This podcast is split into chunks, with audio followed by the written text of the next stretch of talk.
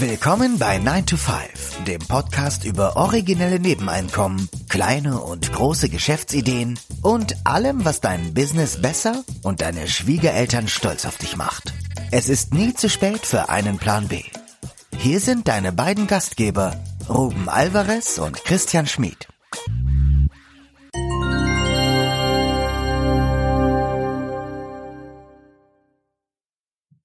Der Titel der heutigen Episode Hört, hört, diesmal fangen wir nicht mit einer Alliteration an. Vermieter, Unternehmer, Privatiers. Neid kann dich die finanzielle Freiheit kosten. Hm. Also der Auslöser zu dieser Episode oder für diese Episode war ein Tweet, den Christian gelesen hatte und mit mir geteilt hat. Da ging es äh, vor dem Hintergrund, das Thema haben wir ja gehört, äh, es geht ja den Hausbesitzern und den Vermietern in ganz Europa an den Kragen. Zumindest in der EU wurde das letztes äh, im, in der EU im EU-Parlament wurde das letztes Jahr abgestimmt, letztes Jahr letzte, letzte Woche, Woche, abgestimmt, mhm. letzte Woche abgestimmt. Und es ist die Frage der Zeit, bis das ist ja eine, eine Richtlinie, bis weil wie lange es dauert, bis es dann hier in Deutschland äh, in nationales Gesetz eingeführt wird. Äh, aber vor diesem Hintergrund gab es einen Tweet, den der Christian entdeckt hatte. Vielleicht äh, möchtest du mal die Gelegenheit ja. nutzen, darauf einzugehen. Der Tweet ist von Markus Mittermeier, also nicht zu verwechseln mit Michael, Michael Mittermeier, Mittermeier ja, ja, ich, ich, tatsächlich gemacht habe. Markus Mittermeier ist offenbar ein ähm, Schauspieler, ein ZDF-Schauspieler nenne ich, nenne ich ihn jetzt mal, mit 40.000 Followern auf Twitter, also jetzt keine kleine Nummer. Deswegen mit einer gewissen Reichweite und ich will gar nicht auf ihn persönlich jetzt sozusagen rumreiten, sondern ich halte diese Aussage und diese Mentalität, die in diesem Tweet zum Ausdruck kommt, für einigermaßen repräsentativ für einen nicht kleinen Teil unserer Bevölkerung. Also, ich zitiere. Dreimal Malle, neues Auto, alle zwei Wochen im Outlet Markenklamotten. Aber wenn die Ölheizung kaputt geht, eine Wärmepumpe, das geht nicht, weil zu arm. Also da wird jetzt ein neues, neues Feindbild äh, meiner Meinung nach kreiert. Also wir hatten ja schon die Unternehmer, da hatten wir eine Episode zu gemacht, wer sind die häufigsten Mörder im ARD-Tatort und man höre und staune, es sind die Unternehmer, es sind noch nicht mal die Berufskriminellen, sind tatsächlich die, die Unternehmer. Und hier scheint jetzt so, so eine Stimmung aufgebaut zu werden, mh, hm, des hedonistischen, konsumistischen, etwas minder bemittelten Hauseigentümers, der, wenn er dann für seine Wärmepumpe nicht zahlen kann, es eigentlich auch selber schuld ist, weil er die ganze Zeit nur rum, weil er die ganze Zeit nur zu viel konsumiert hat. Ja, das Interessante dabei ist ja, wenn ich das mal äh, ganz kurz einschieben darf, ähm, die Annahme oder vielmehr die Aussage, die schwingt ein bisschen mit. Das ist ja nicht, dass er nicht in der Lage wäre, diese Wärmepumpe zu kaufen. Das schwingt eher mit die Aussage, dass er nicht bereit ist, in umweltfreundliche Technologien zu investieren. Genau. Das ist, ah, jetzt merke ich, das ist, ist, ist ähnlich wie diese SUV-Fahrer hm, Stigmatisierung, die auch eine, eine, eine Zeit lang stattgefunden hat, glaube ich, immer noch stattfindet. Ne? Also die, die, da sind so, da ist der Subtext, genau, der will gar nicht. Der könnte, ne, oder was da auch mitschwingt, wir sind ein reiches Land, also können wir Projekt XY finanzieren. Das ist das runtergebrochen auf den, auf die Individu, auf das Individuum. Du könntest dir das leisten, du willst es dir nur nicht leisten. Also zum, zum einen möchte ich sagen, dass es uns nichts angeht, was Leute mit ihrem Geld machen, ist meine Meinung. Wenn jemand A oder B machen möchte, dann ist das seine persönliche Entscheidung. Eigenverantwortung nennt man das, glaube ich. Und zum anderen ist für mich auch die Frage, ist das jetzt so eine Art ähm, Rechtfertigung dafür, was noch kommt? Oder soll das irgendwie soll da wieder die Gesellschaft gespalten werden in die, die Have und die Have-Nots? Ist das so eine Art hm, Spiel, das man da spielt? Das ist eine gute Frage. Ich weiß, ich meine, äh, dass Neid oder Sozialneid immer eine tragende und immer mehr tragendere Rolle spielt heutzutage, ähm, dass diese Feindbilder aufgebaut werden von den, den, den egoistischen, vermögenden Personen, die nur auf ihr Wohl schauen und sich auf Kosten der Allgemeinheit oder der Gemeinschaft nur bereichern. Es ist ja sehr einfach, immer auf die zu zeigen. Jetzt hier auch dann äh, die die, die Immobilienbesitzer, die Vermieter, die, wie ich sagen würde, ja, als sich bestens zum, zum Staatsfeind eignen. Der neue Staatsfeind. Die bösen Immobilienbesitzer, die ja nur, ja, nur einen Weg kennen, die Mieten zu erhöhen, und dann nach Malle fliegen und da die Sau rauslassen. Genau, genau. Und das Interessante ist ja, damals wurde ja diese ähm, Mietpreis, na nicht Mietpreisdeckel, aber man hat ja damals einen Index, die Indexmiete ins Leben gerufen, äh, dass äh, Vermieter, wenn es geht, sich immer an, an der Inflationsrate halten sollten und nicht darüber. Und das hat ja dann für 20 Jahre für relativ stabile Mieten gesorgt. Und es war auch ein probates Mittel von der Regierung, diese Indexmiete zu propagieren. Jetzt, wo aber dann die Inflationsraten ganz woanders sind, also jenseits jetzt ein bis zwei Prozent, also bei acht Prozent, dann, dann dreht sich wieder diese, oh, da müssen wir auch mal wieder Hand, das geht doch, das klappt doch gar nicht. Das, äh, das, das ist eine Sache, äh, wo auf einmal der Vermieter äh, die Möglichkeit erhält, seine Mieten, weiß nicht, auf, um acht Prozent pro Jahr zu erhöhen. Das heißt, das dreht sich dann wieder in die andere Richtung und da versucht man wiederum zu zu sanieren und äh, von dieser Indexmiete abzurücken.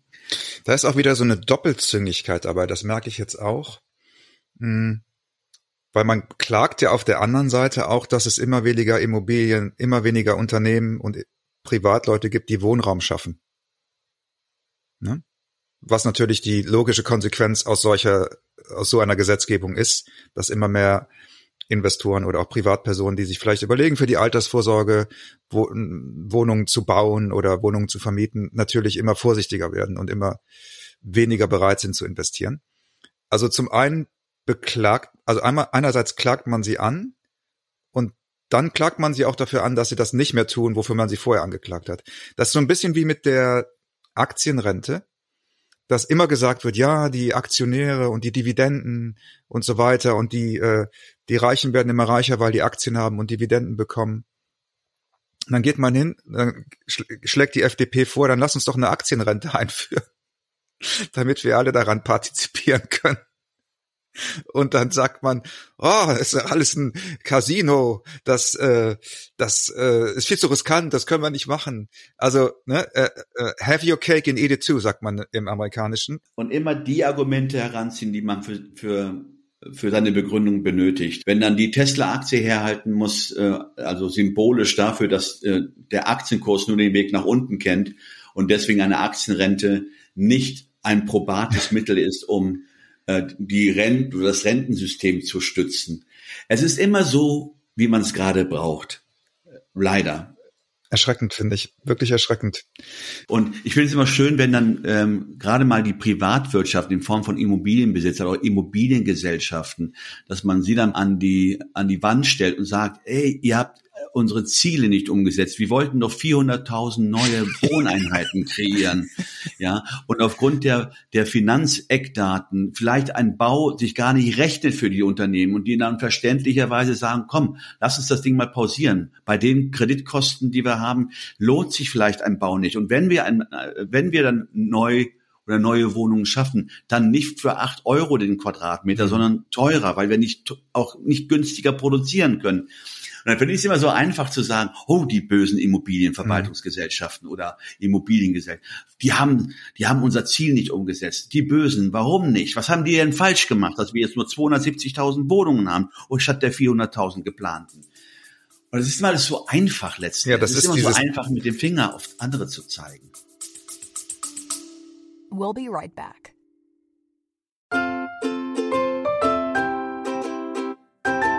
Es ist Zeit für Werbung in eigener Sache.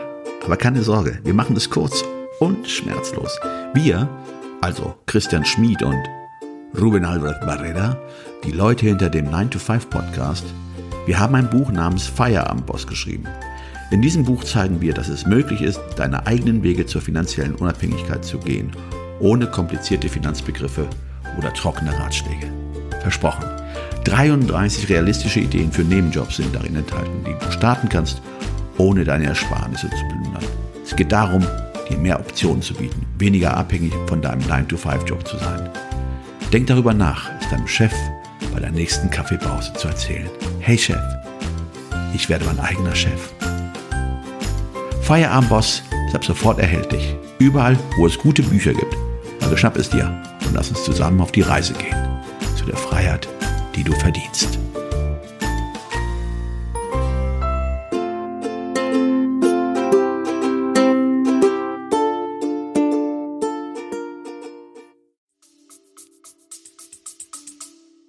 Das ist aber dieses staatswirtschaftliche, planwirtschaftliche Denken, wo man sich ja eigentlich darüber beschwert, dass der Plan, den man aufgestellt hat, von den, von den bösen Kapitalisten nicht umgesetzt wurde. Ja, also man, das ist ja wieder die, die gleiche, diese gleiche Doppelzüngigkeit. Einerseits ähm, möchte man sie als Feindbild äh, gerne immer heranziehen, ne? böse Kapitalisten. Aber gleichzeitig sollen sie auch das machen, was Kapitalisten machen, nämlich investieren und Mehrwert schaffen. Also wie sie es wie sie es machen sozusagen, ist es ist es äh, ist es falsch, ne? Und wenn wir es mal auf auf die Privatperson runterbrechen, was ja viele also dieses Miete kürzen ist ja so eine Art Volkssport geworden, ne? Und viele Leute, finde ich, sehen überhaupt nicht, dass dahinter oft äh, und sogar in der Regel jemand steht, für den diese Mieteinnahme Teil seines Lebensunterhalts ist oder auch seiner Pension oder seiner, seiner Rente. Ja, also es wird, es wird so getan, als wenn jeder Vermieter das gleiche Klischee im Grunde genommen. Der ist ja so reich, der kann sich das leisten. Also wenn ich die Miete jetzt um 20 Prozent kürze, weil ein Türrahmen schief ist, der kann sich das ja leisten. Und das finde ich finde das sehr, eine sehr, sehr merkwürdige Einstellung, weil das ist ja ein Privatvertrag zwischen Privatpersonen, den ich eingegangen bin. Ich würde das ja im Restaurant ja auch nicht machen. Ja, ich würde ja nicht sagen, also die Portion habe ich mir größer vorgestellt, deswegen äh, zahle ich jetzt mal nur 70 Prozent. Du hast Und, es ja. Du hast es ja, du hast ja ein Restaurant, du hast ja diese Teller, du kannst dir ja leisten. Aber das ist total verbreitet, also wirklich fast ein Volkssport in, in manchen Milieus auch. Und da scheint mir diese gleiche Mentalität hinterzustecken. Und dann finde ich es immer interessant, wenn die Leute dann selber in die Position kommen, dass sie Vermieter werden. Das passiert ja dann über Erbfälle zum Beispiel. Und da hört man dann auch sehr lustige Geschichten, ne? dass, dass oft die gleichen Leute, die eben vorher ähm, gerne Miete gekürzt haben, dann sehr, sehr mh, hm, rabiat sind, sagen wir mal, mit ihren Mietforderungen. Ja, es ist eine sehr merkwürdige Dynamik oft an dem Punkt. Wozu führt es eigentlich? Wo, wozu führt jetzt, ähm, dass ähm, man jemanden jetzt Zwangsausgaben, muss man ja sagen, mhm. oktroyiert, nicht? Also sagt man mal, ihr müsst jetzt eure Häuser sanieren und dann dieses Bild aufkommt, die können es auf jeden Fall. Also wenn es einer kann, die können das.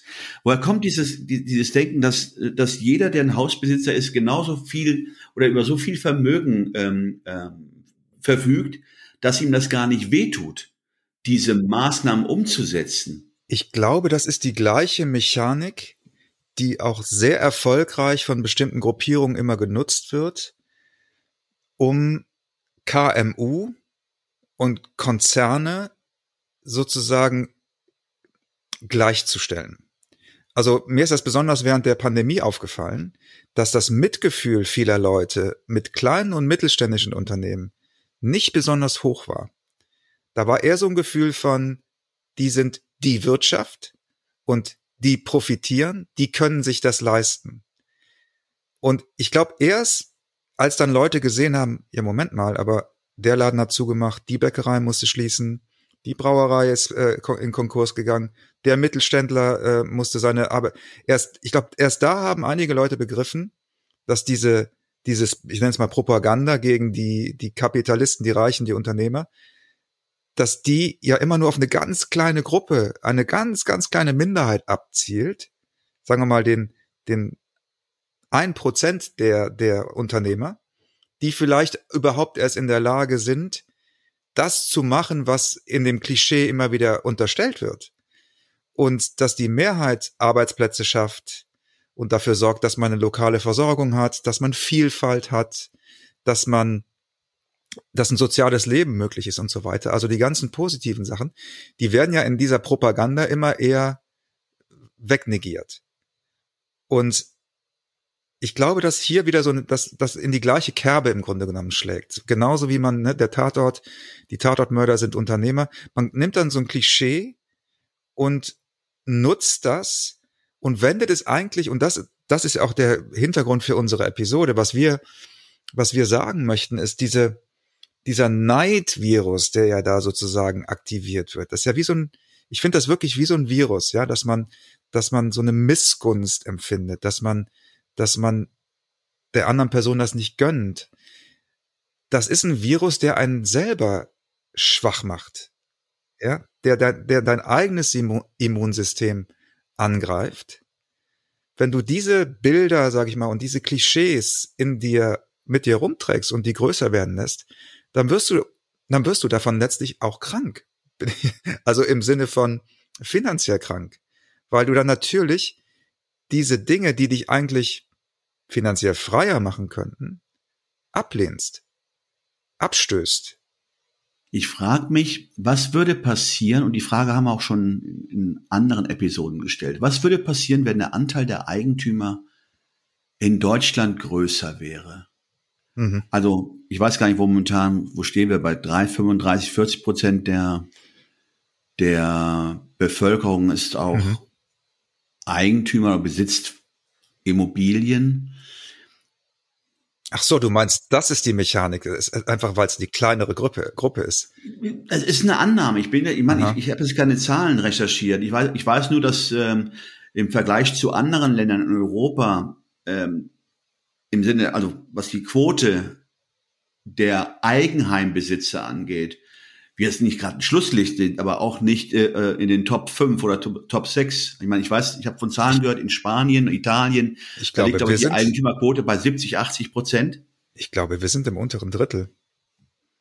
Europa, im Europa, europäischen Vergleich. Ach, siehst du mal hier. Ich guck gerade mal hier. Ja. Gemäß der Einkommens- und Verbraucherstichprobe des Statistikamtes leben derzeit etwa 42,1 Prozent der deutschen Haushalte in den eigenen vier Wänden.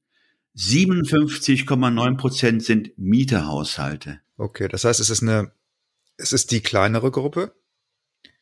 Okay, das ist natürlich ein zusätzliches Argument, wenn man sich jetzt mal aus Politikersicht sieht dass es natürlich leichter ist, äh, sich sozusagen die, die Mehrheit, die Sympathie der Mehrheit zu, zu generieren. Was dann, was da natürlich auch mitschwingt, ist, das, das hatten wir bei anderen Episoden auch schon besprochen, Aktienrente und Olaf Scholz gegenüber den Aktien und so weiter, dass man offenbar in der Politik Angst davor hat, dass die Leute eine gewisse Unabhängigkeit sich aufbauen. Und das ist ja, Eigentum kann das ja auch schaffen, dass man finanziell unabhängiger wird. Und in, innerhalb dieser Dynamik ist es natürlich dann auch folgerichtig, dass man dieses Asset sozusagen jetzt auch nochmal ähm, verbürokratisiert, ja, um es, um es dadurch letztlich auch unattraktiver zu machen, weil das wird ja das Ergebnis sein, oder? Das wahrscheinlich. Wenn, wenn man jetzt mal äh, beobachtet, was in den letzten zwölf Monaten passiert ist, was jetzt auch hier in, mit dieser Sanierungsauflage im Grunde genommen müsste man sich auch die Frage äh, stellen lassen, ist Immobilienbesitz vielleicht auch eine Bürde, auch gerade mal hier jetzt aufgrund der, man, man, du siehst ja, welche Verpflichtungen daraus erwachsen. Mhm. Aber im Umkehrschluss, wenn man es mal genau nimmt, ist ja nicht nur der Hausbesitzer, der bestraft wird, sondern in zweiter Instanz der Mieter, weil die Kosten bleiben bestimmt nicht bei dem Immobilienbesitzer. Ganz genau. Ja, also so gesehen werden ja alle dadurch getroffen, aber in, äh, erstmal unmittelbar ist es der Hausbesitzer und das kommt dann in irgendeiner Form als Retourkutsche bei den Vermietern an. Bei den Mietern. Mhm.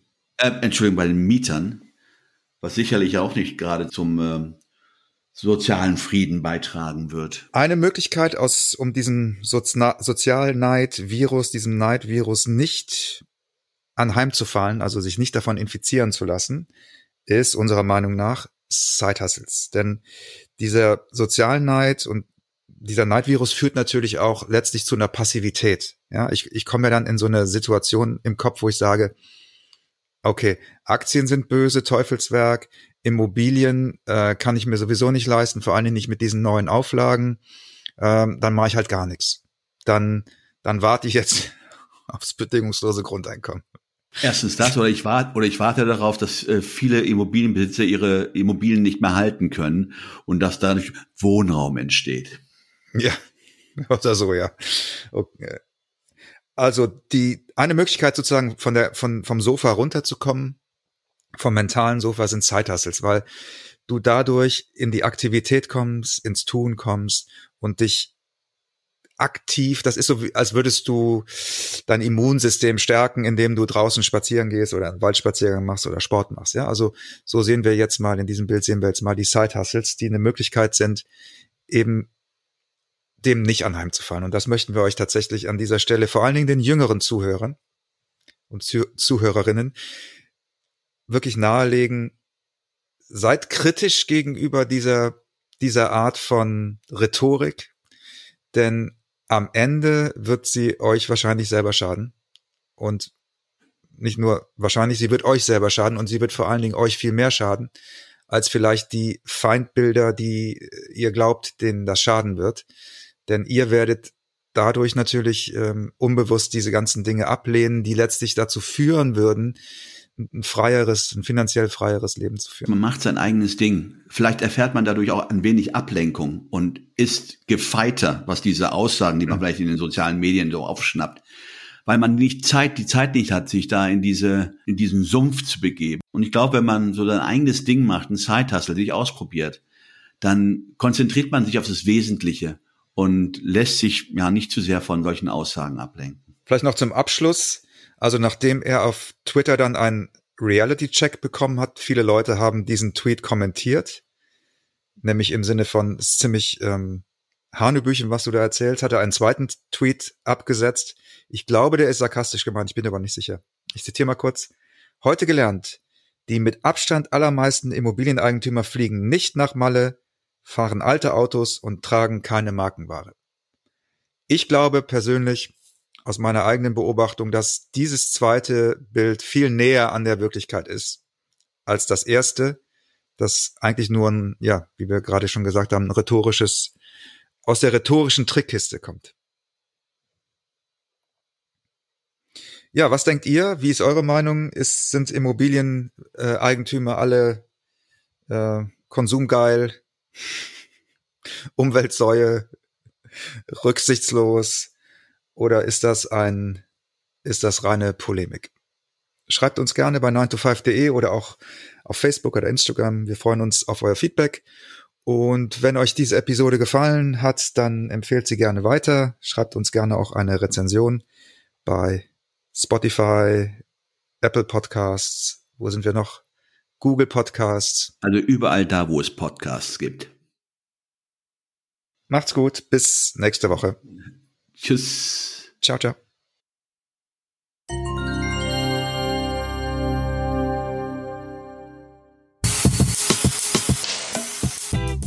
Das war 9 to 5, der Podcast von Christian und Ruben. Alle in der Episode erwähnten Links findet ihr in den Show Notes auf 9to5.de.